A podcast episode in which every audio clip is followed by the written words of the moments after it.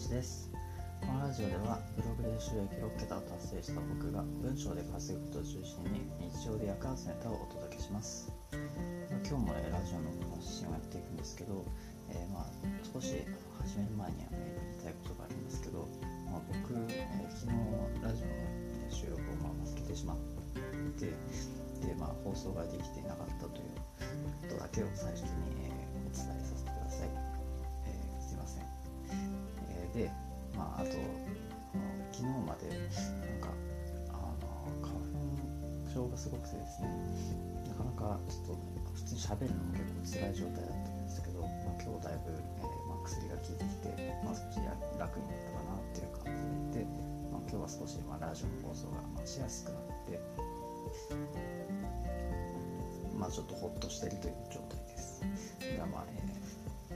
余談はこれぐらいにしといて本題に入っていこうと思います、えー、今回の、えー、話すテーマはインターネットで仕事を獲得する方法について話していこうと思います。でまあ主にその、まあ、テーマ通り、まあ、インターネットで仕事を獲得するっていう結構そのざっくりした内容なんですけど、まあ、これは別に会社員の人とかに限らずフリーランスの人でもなんか立つんじゃないかなと思って、まあ、ぜひ最後まで聞いていただければなと思います。でちなみに、え前回のテーマはお金が減るリスクを圧倒的になくす方法についても話したんですね。でまあ、そこではまあお金が減る原因が、まあ、出費が大きいからとか、あと卵は一つの卵に盛らないとか、まあ、ビジネスの原則についての話とかもしたので、まあ、この辺り興味ある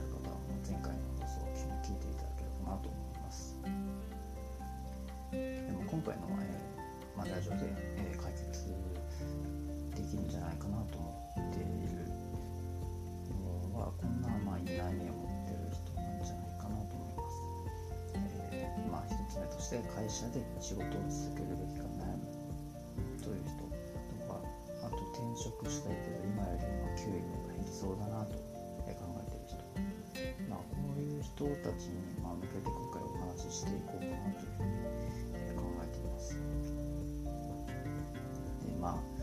社でやっぱり今仕事してて給料そこそこもらっててでなんか今の会社で不満あるって転職したいけどやっぱり給料がなんか今後減っていってあの大丈夫なのかなっていうふうに悩む人っていうのは、まあ、たくさんいると思うんですけど、まあ、そこであと転職したいけどなんか今よりやっぱり給料が減るから、まあ、今の方がいいのかなっていうふうに悩んでる人とか結構なんか職業を新しい仕事やったけど職業を変える人ってのはこういう結構悩みって絶対あると思うんですねでまあ基本的に今回の話っていうのは、まあ、会社員の方とかこれからなんか会社入って仕事をする人とかに向けた話なんですごい基本的な話なんですけど、ぜひ大切なことなんで、まあ、最初最後までは聞いていただいたら、より理解が深まるんじゃないかなと思います。ます。ラジオで今回お伝えしたいことは、まあ、主に2つあります。え、仕事はあなたの進路で決めること。もう一つが自分の時給を上げる方法。まあ、この2つを今回お伝えしようかなと思っていますではまず1つ目に入りますでまあ1つ目としてまず残業代で今稼いでいませんか？という、えー、とですね。今あのもらっている給料がなんかそこそこ多いっていうのはそれは残業代が多いからなんじゃないかなってことですね。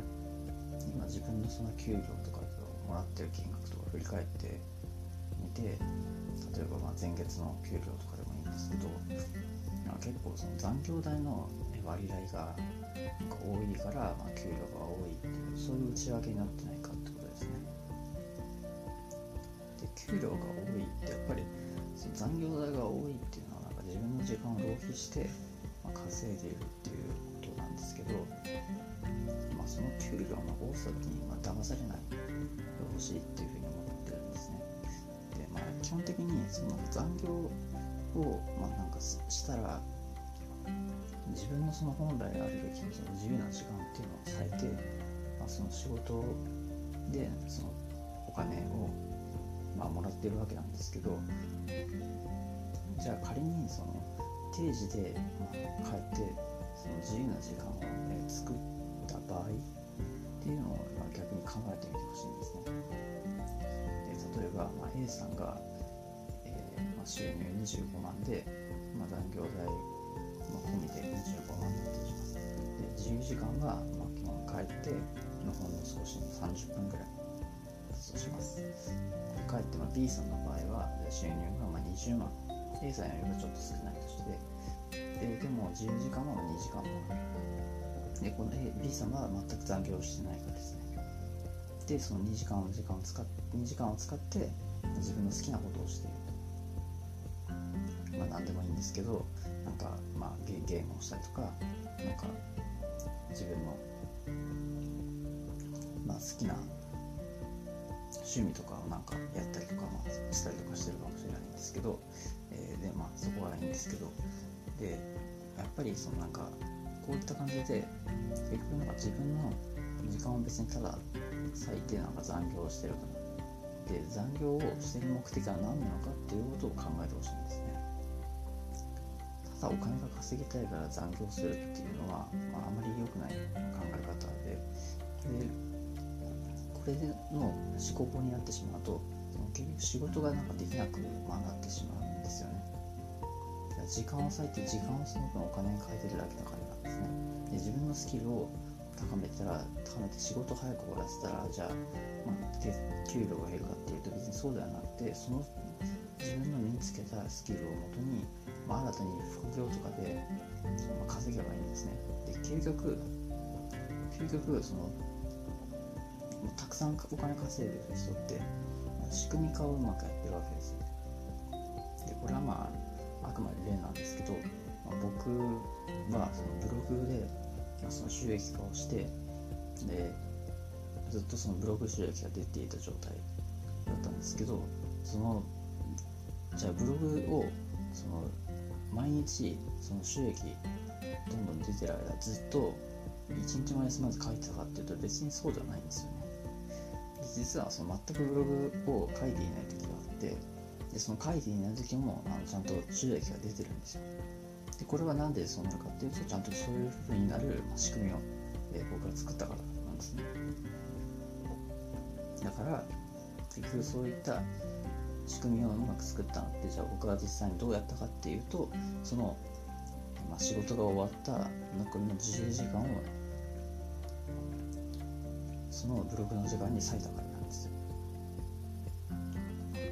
まあ実際に僕はあの昔その、えー、実際にまあ残業が多い会社で働いてたこともあってでその残り少ないその自由時間っていうので、まあ、ブログを、まあ、書くことにまあ専念したりとか、まあ、結構したんですけど、まあ、今だったらそのもっと自分の時間を使って確保してもっとブログとか、まあ、稼ぐことに執着とか、まあ、副業とかに時間を使うかなというふうに、まあ、僕は今思ってますね。まなので、まあ、ぜひこれを聞いてる人には、まあ、そういう方向性を、まあ、目指してほしいんですけど、まあ、そもそもとしてその今なんか大企業で、まあ、仕事してるとかっていう人も結構、まあ、年功列年功列指導とか、まあ、年功あ年功序列ですね年功序列とか結構なんか苦し逆に苦しまされたりで年功序列でそのなんか、まあ、出世したりとかまあ、する人もいると思うんですけど、まあ、そのそもそもなんかその終身雇用の、定年で、まあ、まで仕事して、まあ、そこまでの稼ぐことができるっていうような状態はもうすでになんかどんどんあの崩壊していってるというふうに、まあ、僕は考えてるんですね。で結構まあ多くのその会社員、ってる人とかもまあそういう認識はある程度あると思うんですけどであの少しここで補足として、まあ、僕が先ほど、えー、僕が以前したツイートでご紹介あします。で日本の大手企業は終身雇用もあって安心だったけどそれも働き方の変化で崩壊しつつあります。そこで強いのはベンチャー企業ですよね。給料をもらいつつミニマムから事業を伸ばす方法を学べます。とはいえ大切なのは個人で稼ぐには自分にどんな環境が必要かを考えて職を選ぶことかです。といった内容ですね。でこういうツイートなんですけど、まあ、このツイートにもあるように、まあ、その働き方の変化っていうので、まあ、そもそもどんどんその年功序列とかあの終身雇用っていうのがどんどんなくなっていってる状態で、まあ、ベンチャー企業とか中小企業とかはどんどんあの稼ぐスキルがある人をま優先してでどんどんなんか、まあ、窓際社員とか、まあ、なんかうまく全然その成果を出してない人をま切っていってるっていう状態にしたりとかもう早い段階で、まあ、あの自主退職を促したりとか実際にしてるわけですね。で、まあ、その最終的には結局その自由な時間でその自分の稼ぐ勉強とかをなんかするっていうふうになると要するにそれって自分で稼ぐスキルをつけるってことなんですね。でそこでもともと小さい段階からそのどうやって、まあ、その事業を伸ばすのか売り上げを出すのかとかを学べるそのベンチャー企業とかに、入るのがありなんじゃないかなと僕は考えています。ベンチャー企業では実際にま小さいところからまず事業を始めてで、まあ、結構細かいところがどうやって実際にま事業を伸ばしていくのかっていうところも、まあ、近い距離で学ぶことができるんで、まあ、そういう自分で稼ぐスキルをま個人で身につけるんだったら、まあ、ベンチャー企業に入った方がよりま理解しやすいんじゃないかなと僕は、ね、実際に今米軍空き会社に入ったんですけど、まあ、そういうふうに感じていますでは次に、えー、参りますまあ、次にまあ言いたいのは自分の時給を上げる、まあ、一つの方法ですね。まあ、やっぱりこれはもう先ほどの話とまあ少しかぶるんですけど個人で稼ぐスキルを身につけて、え、稼ぐことです。で、まあ、まずはその一つのスキルで、まあ、OK だと思います。で、まあ、なんでかっていうとその特化した方が、まあ、仕事になるからですねで。例えばそのなんか動画編集とかあまあ、ライティングとかあとなんかウェブディレクションとか、まあ、動画編集とかプログラミングとかその何でもかんでも結構、まあ、手つける人とかもいると思うんですけどこれはなんかあんまりいきなりこれを何でもかんでも手つけるっていうのもなんかどうかどうなのかなっていうふうに思ってます。なんでかっていうとその特化一つのそのスキルをま伸ばしていってでそれをそのスキルを持ってその仕事を獲得する方が、まあ、いいんじゃないかなと思いますでそもそもそのある程度のそのスキルがないとそもそも稼ぐことっていうのはできないか例えばなんですけど、まあ、ライティングとかも結構その自動で文字を生成するツールとかっていうのがすでには出回っている状態なんですね。そのなんかなツールの名前とかをちょっとすいません忘れちゃったんですけどえっ、とで、まあ、そういった結構ツールとか技術的な部分がどんどん、まあ、いわゆる淘汰されているという状態になると、まあ、ある程度のスキルがないとそもそも仕事にならないっていう話なんですねだからこそそのある程度、まあ、一つのスキルを伸ばしてでそこからまあ他のスキルに少しずつ移り変えて、まあ、新しいこともやっていくっていう方がまあいいんじゃないかなと僕は思います。まあ、とは言ってもなんかそのどじゃあどれぐらい伸ばせばいいのかなんかイメージは湧かないと思うんで、まあ、具体的に言うとなんか、まあ、クラウドワークスとかでとりあえず仕事を獲得できるとかまではやった方がいいんじゃないかなと思います。その先ほど挙げたような、まあ、動画編集とかそのまあ、ライティングとかプログラミングでもそのクラウドワークスでも探せばなんかそれは仕事があるんですねでそこでまず仕事を獲得できるのを目標に伸ばしていくのがいいんじゃないかなと思いますで、まあ、その一つスキルを決める際に自分が今からその伸ばしやすそうな、ま稼ぎ方っていうのを探すのがいいと思いますね。でまあそれもやっぱりじゃあ一番最初にやったのがすぐ伸びるかっていうと多分そうではないと思うんですね。で実際にやってみてなんかイメージと違うなとかなんかこれは自分に合わないなとかっていうふうに思ったらすぐ全然やめていいんですね。別にその合わないものをなんか無理やり続けてもなんか長期的に見て結局クオリティもいまいちになったりとか結構精神的にきつくなったりとかすると思うんですね。で僕もなんかあのブログでまあ実績を出したんですけど、まあ、他にもいろいろ結構やったんですけど、まあ、合わないなっていうふうに思ったのも結構あったんですね、まあ、だからやっぱりあの合わないなと思ったものはすぐやめてよいし、まあ、その自分がやっぱり繰り返しですけど今から伸ばしやすそうな、まあ、稼ぎ方とか自分に合うスキルっていうのを見つけると、まあ、それをまあ見つけるためにそのいろいろ手をつけるっていうのはまあありだと思います。で少し補足としては、まあ、ネットビジネスに固執する必要はないですね。でここでもまたちょっとツイートを紹介するんですけど、んなことを言うのもあれだけど自分のスキルは Twitter の伸ばし方というのは微妙かも。これってプラットフォームに依存しているし発信するスキルがないんですよね。僕のイメージはプログラミングで稼いだ経験がある人がプログラミングの稼ぎ方を発信する方が仕事の獲得にもなりそうといったツイートなんですねここで言いたいのはそのなんか Twitter とかの伸ばし方とか要するに、ね、YouTube の伸ばし方とかそのなんか SNS のフォロワーの伸ばし方とかっていうのでそのプロプラットフォームにまあ依存しているしなんかそもそもなんか逆なんですよね。何か稼ぐ武器とか自分の発信するものとかスキルがなんか武器があって、まあ、それをその Twitter とか SNS で発信するっていうのがまあ王道なんじゃないかなというふうに僕は考そもそもなんかその方がまあ結構仕事の獲得とかもを目標にするんだったらいいんじゃないかなと思っていて要するに、え Twitter 経由でのその仕事を、